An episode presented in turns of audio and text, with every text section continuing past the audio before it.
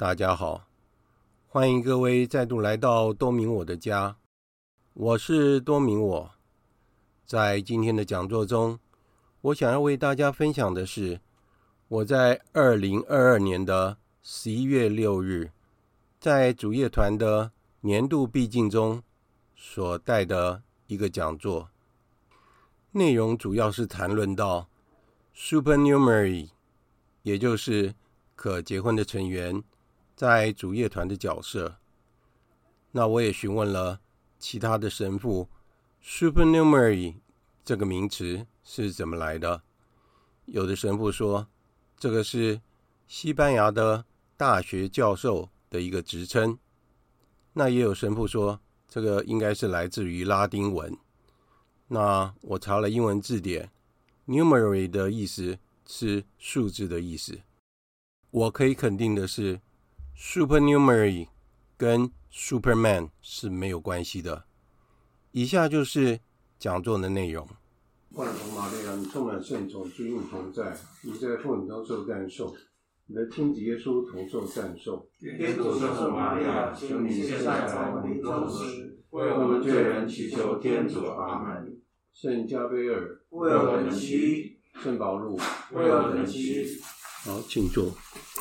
我们今天的题目是在社会的血脉中，那意思是什么？如果我们把一社会当作是一个人的身体的话，人的身体有很多的那个微血管、血管运输养分的这个一些细胞，或者是白血球、红血球之类的。那今天的主题主要是要讲 supernumerary，它的开头是说 supernumerary 是主乐团中最常见的面孔。那依据统计哈，supernumerary 我们称为是已婚的成员。那当然有的没有结婚，有的有结婚哈。那占主乐团的总数是百分之七十。另外的成员就是独生的成员，独生的成员占百分之三十。我印象中这是二零一三年的呃统计数字哦，到现在没有更新。那个时候好像呃，全世界有九万多人，那只有百分之二是神父，所以主业团的团体是属于平信徒的团体，那大部分是 supernumerary，就是可以结婚的成员。在这边我们讲到说，主业团的精神事实上不是新的哦，在教会初期的时候，这个精神就已经有了。我们看一下。耶稣过世的时候，在公元大概三十三年。那在这边写到说，耶稣升天以后，他给了门徒一个很重要的一个使命，就是要所有的基督徒把天国的喜讯，就是福音，传到世界各个角落。公元六十一年的时候，那当时的保禄，保禄我们可以说是耶稣之后。他的道理是最清楚的，所以保禄到世界各地，大概在地中海那一带传教，走了三圈，最后他到了罗马。那保禄他自己说，他自己租房子住，然后住了两年，所有人来找他的，他都接待他，然后他宣扬天主的国，教授他们耶稣基督的事情，啊，所以他不断的宣扬福音。所以我们说。保禄是外邦人的中途，对不对？他是外邦人的中途。然后在《中途大事录》里面，我们就可以看到当时初期教会哦，所有门徒他们生活的情况。那《中途大事录》是路加所写的。那我们知道路加他是一个医生，他也是保禄的一个书记官，所以他跟着保禄，连保禄最后致命的时候，路加也跟着他。啊，把他的事情都写下来，而且我们也知道说，路加他也跟着圣母，所以他把圣母所告诉他的事情写成路加福音。哦，那当然也跟中途也有关系。所以说，我们的生活事实上跟初期教会的基督徒是一样的。那我们来看一下初期教会的基督徒，初级教会的基督徒他们是什么样的情况？哈。他们在几十年之间，把我们应该讲天主教的信仰，那个因为那个时候还没有基督教，好，我们说是基督信徒的信仰，传播到城市、岛屿、城镇、村庄、军队、宫殿、参议院，还有论坛各个地方。意思是说，所有地方都有基督徒，不同的身份都有基督徒。好。圣尤斯定，他是在公元一百年到一百六十五年的一个哲学家。他说了什么？他说，任何人类的种族，无论被称为是野蛮人，或希腊人，或任何其他名称，没有不是借由被钉十字架上的耶稣之名，向天父奉献祈祷和感恩。这里就讲到说。当时的基督徒他们是怎么样生活的？那刚刚讲到保禄的情况，我们也知道保禄他说他传教的时候，他用他的专业就是做帐篷，所以他没有去依赖别人的。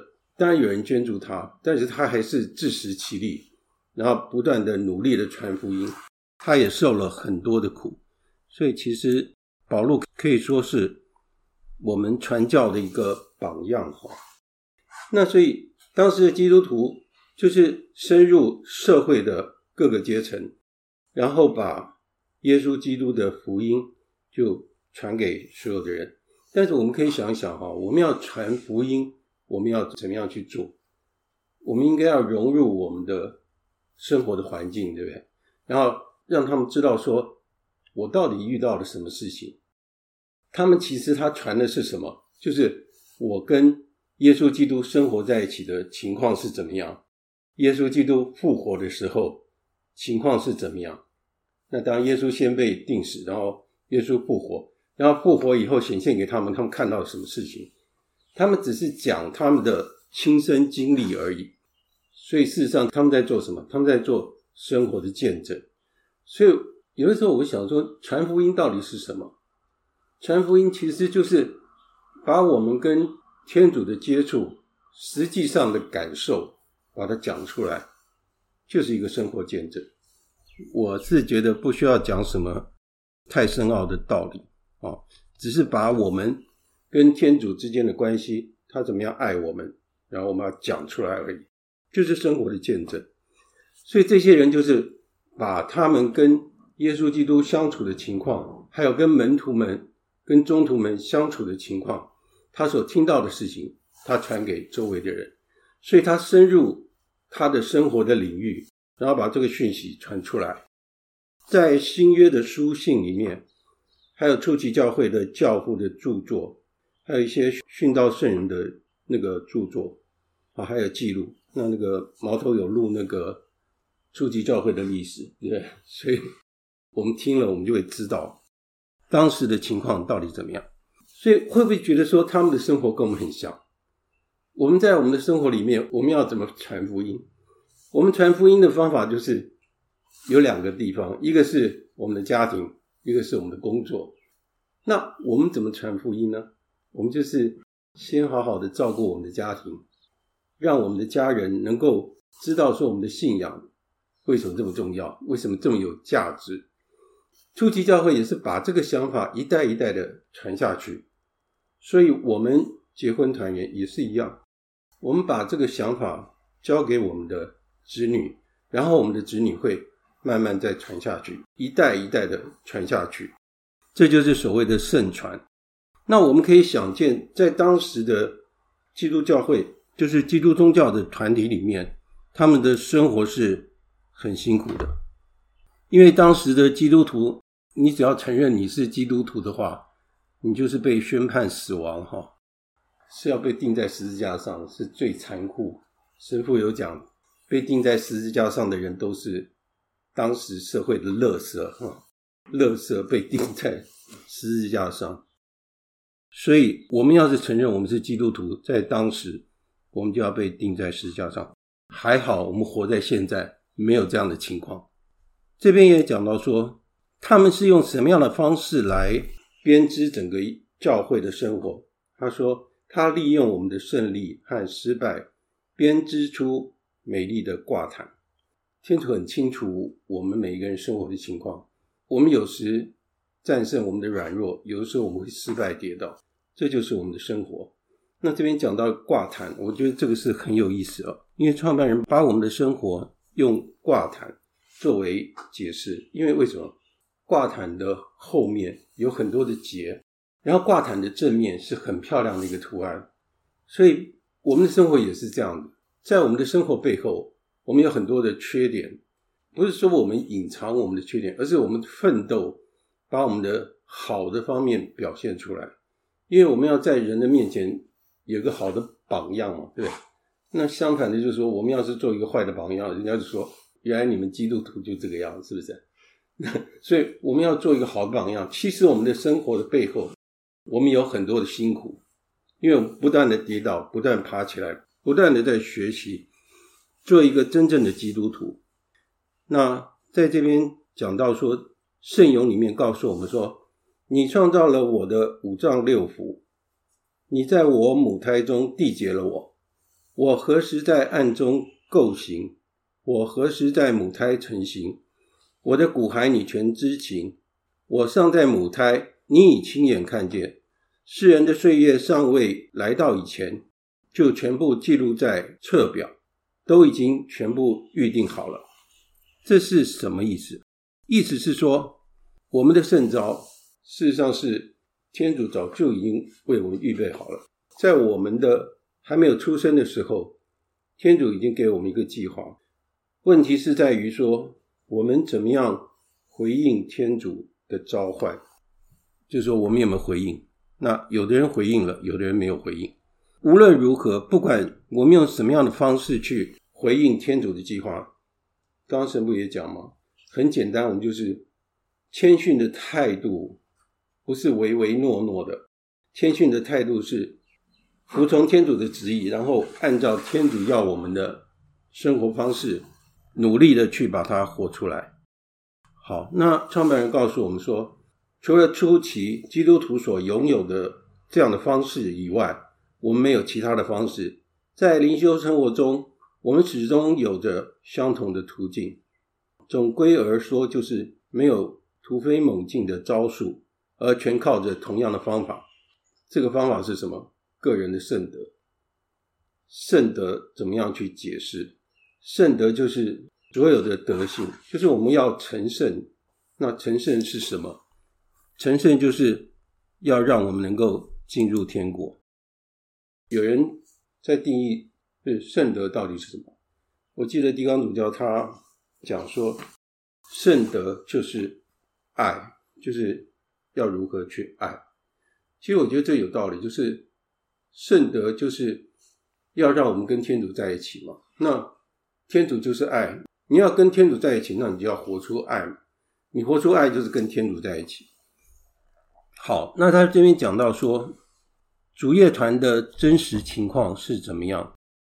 创办人刚开始的时候，他建立主业团，当然是在一九二八年十月二号。他很清楚的说，是他看见了天主给他很清楚的启示，主业团到底是什么样的情况。他说他看到各种颜色的民族很多很多，然后这一些人就在这个社会中。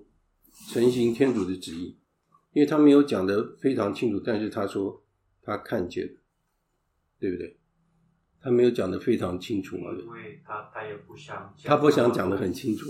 对，因为他想要强调是主业团团也要在日常生活成圣，成圣就是没有特别的的情况。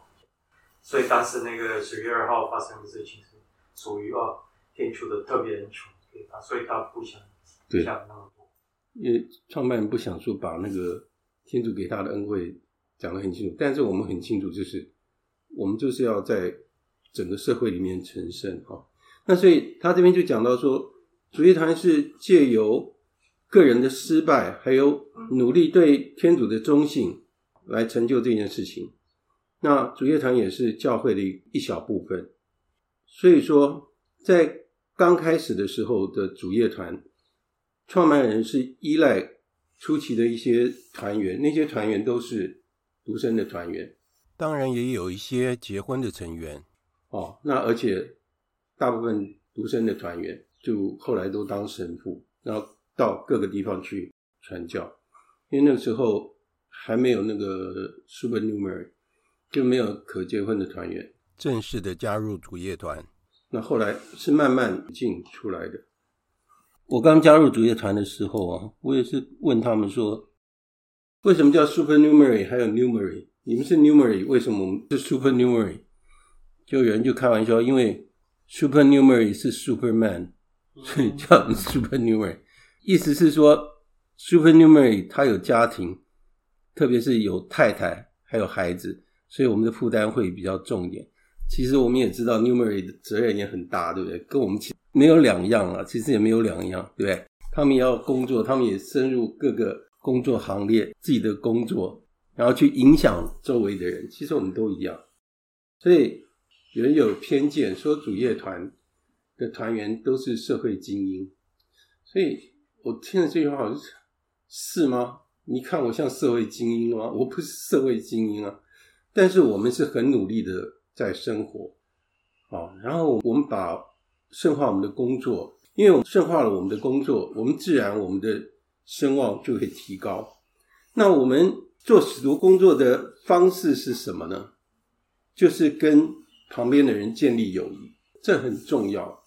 那友谊是什么意思？友谊就是互相的给予，给还有接受。如果我们只是给，没有接受，这不是友谊。例如说谈恋爱单相思，我爱那个人，但是他并不爱我，这不成立是友谊，因为这只是单方面的。所以友谊是相互之间的一个关系。我们在圣化生活的那一部分，这边告诉我们，当我们圣化我们生活的地方，有学校，有候车亭，有医院的那个护理室、休息室，或者在学校里面，其实意思就是说，就像神父讲的，神父说，创办人最喜欢的教堂是什么？在街上。所以我们的使徒工作的场所就是在街上，就是在大街上。意思是说，我们就是在活在这个世界里面。所以这个这个题目为什么要说我们是社会的血脉？就是要我们深入这社会的所有的地方。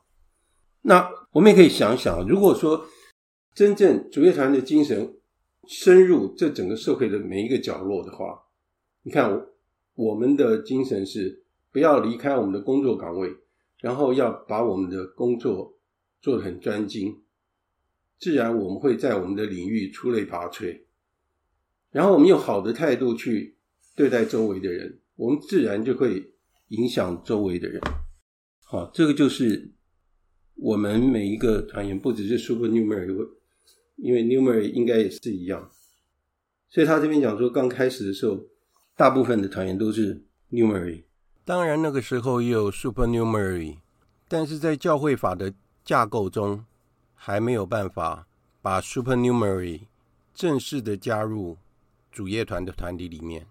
因为当时创办人希望说主业团能够尽快的传扬出来，所以说需要有一些要肩负特殊的责任。其实我们也很清楚，我们结婚的团员和不结婚的团员是不一样的。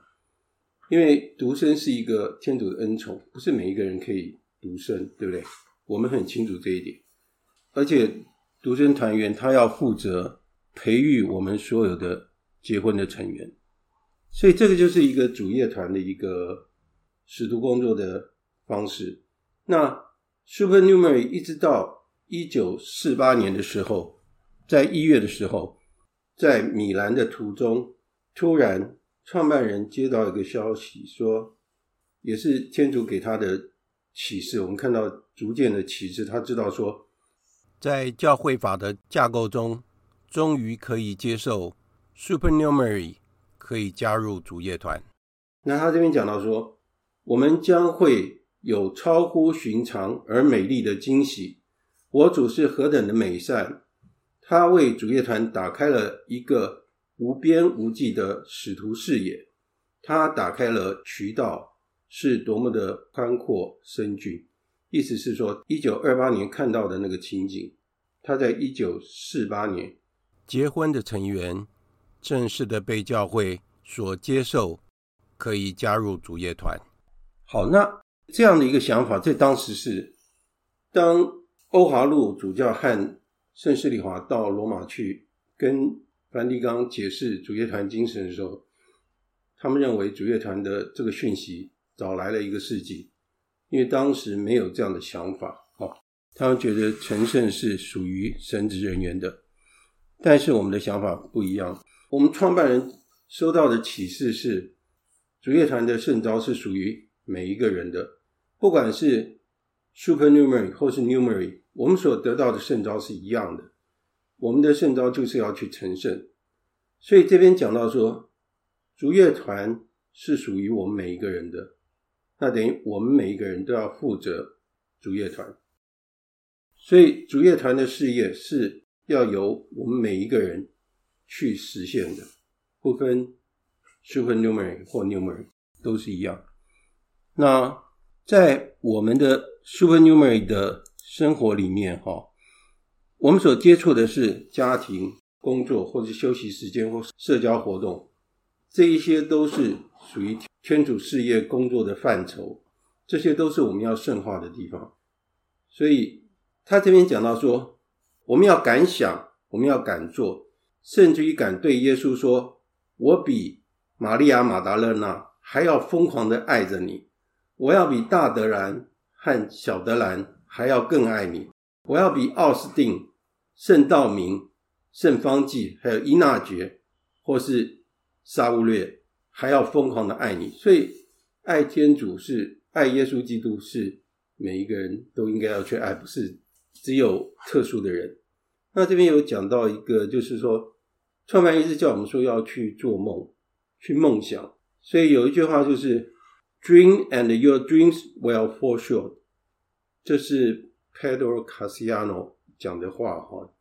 刚开始我听这句话，我，我其实我听不懂，我不知道毛头你你听你会不会觉得你知道是是什么意思？事实会比你的梦更美。为什么讲到 Pedro Cassiano？我们一直在念那个瓜达卢贝的那个传记，对不对？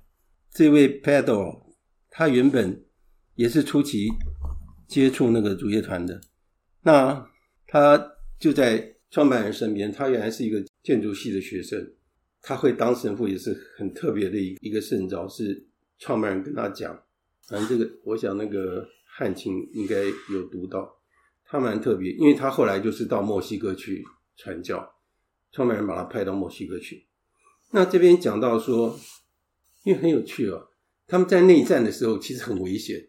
就创办人居然跟他们讲说，你们要去读其他国家的语言啊，你要去学日文，你要去学德文，你要去学其他的语言，因为将来主业团要传到五大洲去。当时是在内战呢，很危险的情况下，你搞不好隔天就被。被打死了，就创办人叫他们说：“你要学各种语言，因为主业团要被传到五大洲去。”那我们这几天一直在谈那个瓜达卢贝，瓜达卢贝为什么这么重要？它是我们平信图里面的第一个征服。那当然它是 Mary，下一个我们看看会不会是 Super New Mary。那意思是说平信徒成圣，这个是确定的事情。成圣不是。神职人员的一个专利，而是所有的人。我们看在天堂里面，跟圣山最近的是谁？跟圣山靠得最近的是谁？圣母和圣若瑟，是吧？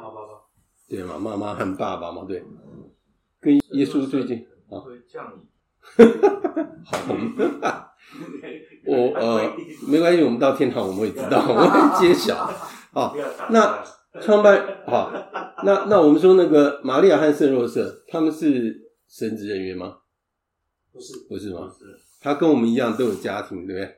所以事实上，在天堂里面，跟天主最接近啊，地位最高的，我们可以想象地位最高的是平信徒。哈哈，可能有的神职人员不同意这个，我们不管他，但这是事实，这是事实啊。所以这对对我们来讲是一个鼓励，我们平信徒要成圣。因为我在道理课，人家就哦，成圣好难哦，我干嘛成圣？为什么这么辛苦？我做个普通人不就好了吗？没有错啊，事实上，我我们本来就是要，我们本来就是普通人，我们没有什么特别。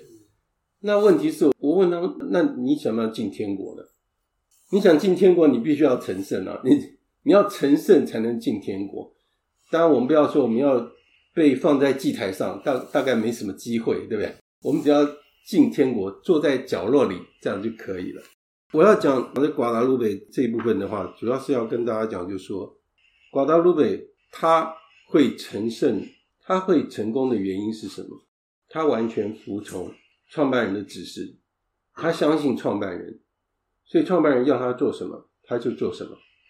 他到墨西哥的时候，什么都没有，创办人跟他讲说：“我只能给你一尊圣母像，这个圣母会陪伴着你，然后他会。”给你各种你需要的恩宠。今天是你的话，叫你去开拓一个地方。我们今天有讲到说，墨西哥是西班牙的四倍，这么大一个土地，叫你去那边建立中心，然后给你一个圣母像，就像我送给 高先生一个圣母像，所以你去开拓主业团，你会怎么做？对不起，创办人，我 这个圣母像不值钱，我卖不了什么钱，我不知道怎么办。可是他就是有这样的信心，他就去在那边开拓主业团，就现在变成墨西哥，现在变成现在的情况。所以我们也有一个墨西哥的神父柯神父在这边当我们的神父，对不对？应该要问看柯神父说，墨西哥那边主业团是怎么样成长？那个因为时间的关系，我想就讲这，因为这个内容太多了，这个网页上可以找得到。那有空的话，大家可以看一看。好像都可以吃征服，征服，对，他化学系毕业用。对，他是化学博士，然后他是第一个平信徒成为征服的，除了那个欧华路主教以外，就是。万福玛利亚，你充满圣宠，君与你同在，你在父女中受赞颂，你的亲子耶稣同受赞颂。天主圣母玛利亚，求你现在我们临终时，为我们罪人祈求天主。阿门。圣玛利亚，我们希望上去去做。二人起。他当神圣之至少要有两个神迹吗？对对对。现在还有。哎，那个中葡道也需要那个奇迹。中葡道。征服的话，需不需要奇迹？所以每个阶段都要奇迹嘛？可而且就不同不同奇迹。每一个阶段都要不同可敬者，然后中仆，然后征服，然后圣人，每一个阶段都要有奇迹。今天的节目就在此结束了，感谢大家的收听，我们下次再会。